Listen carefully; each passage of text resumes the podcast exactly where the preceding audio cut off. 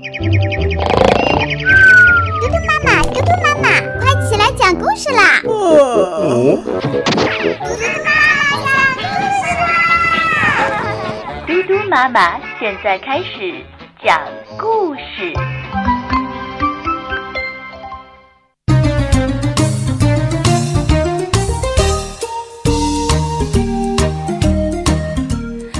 小朋友们，我是嘟嘟妈妈。嘟嘟妈妈这周呢，给大家讲一些特别特别好听的绘本故事。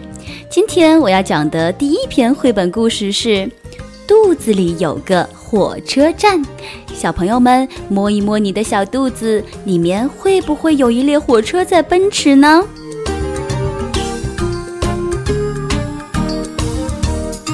美味食物进嘴巴，牙齿把它咬成粒，颗粒来到肚子中，精灵把它变成泥。火车厢被装满了，一路飞驰不休息。肚子里的火车站，每天都在陪伴你。有个小姑娘叫茱莉亚，她刚刚从幼儿园出来，走在回家的路上。突然，茱莉亚听到了一阵咕噜噜的声音。这个声音是从他的肚子里发出来的。茱莉亚不知道他的肚子里有一个火车站，肚子精灵们就住在这里。他们的工作是把食物弄成泥。这会儿，小精灵们都懒洋洋地躺着，因为大家无事可做，火车也停在那里，整个肚子火车站里静悄悄的。突然，那奇怪的声音又响了起来。原来有一个小精灵睡着了，他在梦中偶尔打起了响亮的呼噜。这就是茱莉亚听到的咕噜噜的声音。茱莉亚终于到家了，一顿美味的午餐正摆在桌子上，她开始狼吞虎咽地吃起来。很快，一大团面条通过食道掉进了肚子火车站里，小精灵们立刻醒了，从各自的洞穴里爬了出来，准备开始工作。他们都是一些非常勤劳的小家伙，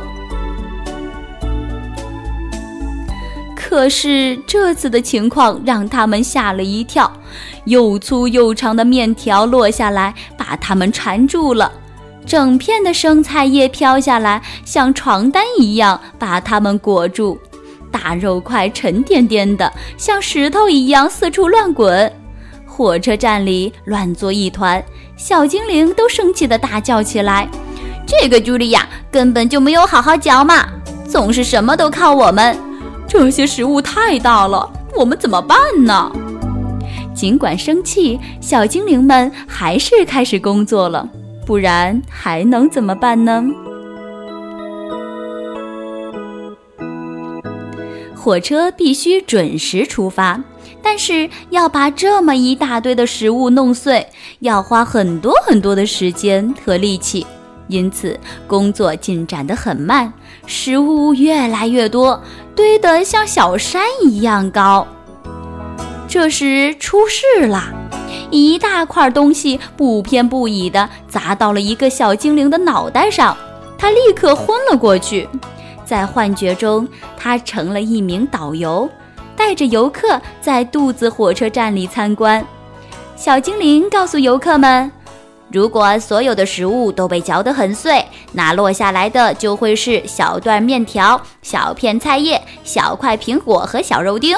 即使它们掉在哪个小精灵的头上，也不会把它弄疼。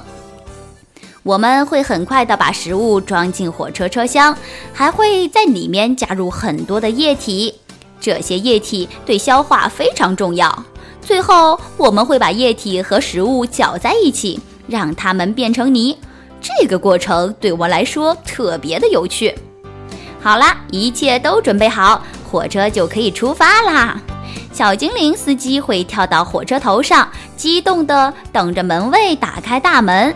这扇大门是通往小肠的入口。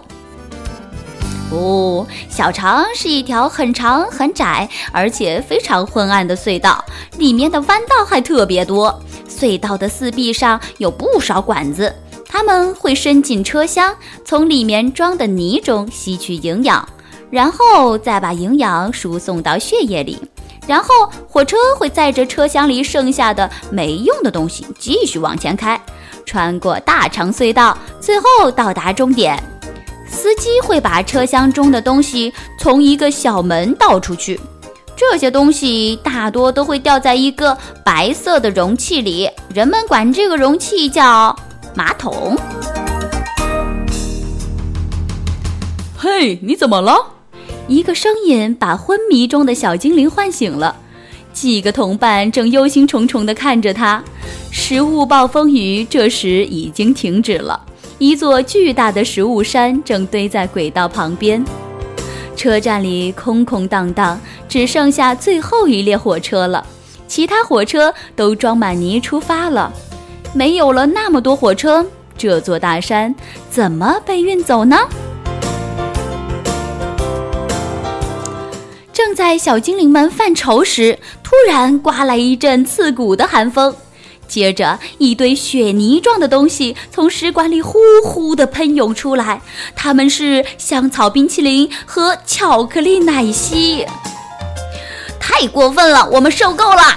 小精灵们在冰天雪地中大声地抗议。火车站里的温度越来越低，最后一列火车被冻在轨道上了。小精灵们开始举行抗议活动，他们大声喊着口号，气呼呼地砸墙，使劲地跺脚。我们要全麦面包，不要冰淇淋！罢工！罢工！罢工！这下茱莉亚可惨了，她的肚子开始疼起来。茱莉亚生病了，因为她吃的太多，太快了。终于，在小精灵们快被冻僵的时候，冰雪开始融化了，一阵温暖的雨从天而降。原来，茱莉亚正躺在床上喝热水，她的肚子上还放了一个热水袋。过了很长很长的时间，一列列火车才返回了肚子火车站。此时，它们已经被卸空了。小精灵们把剩下的食物装进车厢，大山慢慢的消失了。小精灵们现在又可以休息、玩耍和美美的睡觉了。而现在，茱莉亚怎么样呢？哦，他感觉好多了，他的肚子再也不疼了，高兴地翻了许多跟头。哇哦！肚子火车站里的小精灵们觉得好像坐上了过山车一样，他们已经分不清哪儿是上，哪儿是下了。每个小朋友肚子里都有一个火车站，那肚子小精灵们都喜欢什么样的食物呢？他们喜欢冰淇淋吗？嗯，不喜欢。他们喜欢零食吗？哦，也不喜欢。他们喜欢全麦食物以及热乎乎的东西，当然，他们还需要小朋友在吃东西的时候细嚼慢咽，不然整块整块的东西掉下去是会砸到小精灵的脑袋哟。今天的故事就讲到这里啦，明天嘟嘟妈妈继续给你讲绘本。